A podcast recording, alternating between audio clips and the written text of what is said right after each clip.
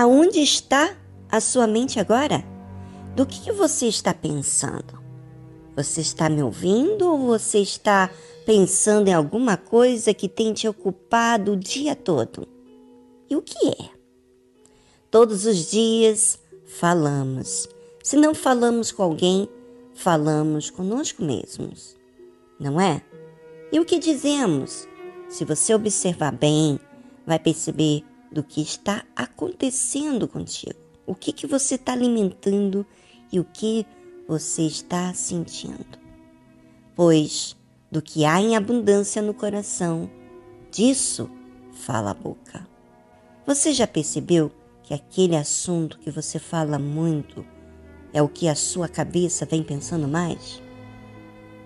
Vem se interessado mais?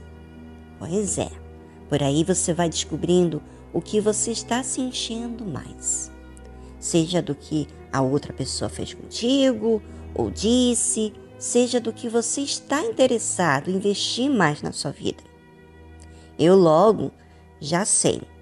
Eu logo me observo muito quando estou falando de algum assunto além daquilo que normalmente falo. Estou me enchendo daquilo. E como eu já percebi que o que eu falo é o que eu alimento invisto, eu coloco logo em disciplina aquilo que eu quero com prioridade. Mas o que muitas pessoas não percebem é que todos os dias ela ou ele está dando sinais do que está cheio o seu coração. Da mágoa, do ressentimento que outra pessoa lhe causou. Quando toca no assunto daquela pessoa o nome, lá vem os comentários que você tem em relação à sua insatisfação. E é sobre isso que Jesus comenta sobre o fariseu. Ele, por achar que era religioso, se sentia garantido. Às vezes, você, ouvinte, por ir na igreja, fazer sua oferta, ler a Bíblia, você também se garante que está bem. Mas o detalhe importante que você tem na sua vida, você não se apercebe. Então, existe quando falamos aqui de alguma falha, erro, pecado. Você não quer se incluir. Uma porque você não se dá por necessitado que precisa mudar. E outro porque você não se assiste. Se não precisa mudar, né, na sua cabeça, então por que se assistir? Não é? É o que diz a emoção. Mas eu quero que você seja cuidadoso. Não sejas enganado. Eu quero que você seja feliz. E a felicidade não está em fugir do problema, e sim resolvê-lo. Aprenda, ouvinte, a se assistir e corrigir em você aquilo que você tem errado. Esse é o segredo para aqueles que são felizes.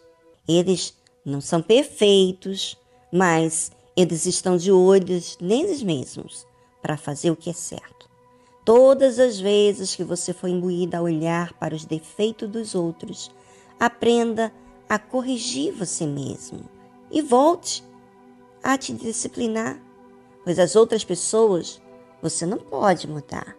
Você sabe disso, mas você pode sim mudar por você mesmo e assistir quem você tem sido quando você faz isso, é como se você estivesse colocando um treinador, que é você mesmo. Não é legal? Alguém que quer o seu melhor, que não quer te prejudicar. Alguém que aprende a palavra de Deus e assiste a si mesmo para cumprir esta palavra na sua vida. Jesus disse o seguinte: o homem bom Tira boas coisas do bom tesouro do seu coração. Como é que o homem vai tirar coisas boas do coração, hein?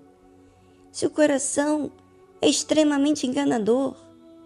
Quando este coração submete a voz de Deus e aceita a correção vinda de Deus, este homem permite que seu coração seja bom, porque a palavra de Deus tem moldado o seu comportamento, o seu ser, os seus olhos, os seus lábios. O espírito da palavra que é Deus, o autor dela, entra na vida da pessoa a partir do momento em que essa pessoa aceita a palavra e aplica na sua vida. Já um outro caso aqui que Jesus fala, e o homem mau do mau tesouro tira coisas más. Por que o homem é mau? Será que ele quer ser mau? Será que ele quer ter resultado mal? Ah, eu não acho que ele queira isso. Mas ele é mau porque não se deixa ser moldado pela palavra de Deus, pelo Espírito de Deus, quer ter sempre a sua razão. Então, esse homem vai tirar coisas realmente más, porque o seu coração não foi moldado por Deus. Peça para Deus para que remova de você esse coração mau, existente. Mas para você pedir a Deus, você tem que revelar que você é essa pessoa má. É, você tem que reconhecer. Fale para Deus, ouvinte. Poxa, você tem essa oportunidade aqui, mas o que você faz com essa oportunidade que Deus tem te dado? Tem insistido não ouvir, não se sujeitar? Por favor, olhe o tempo em que você está desperdiçando da sua vida com essa resistência. Se ajude. Eu não peço para que deixe nós te ajudarmos, mas se ajude. Faça a sua parte. Você quer a nossa ajuda? Nós estamos aqui para te ouvir, para te orientar. Mas você tem que fazer a sua parte, tá bom?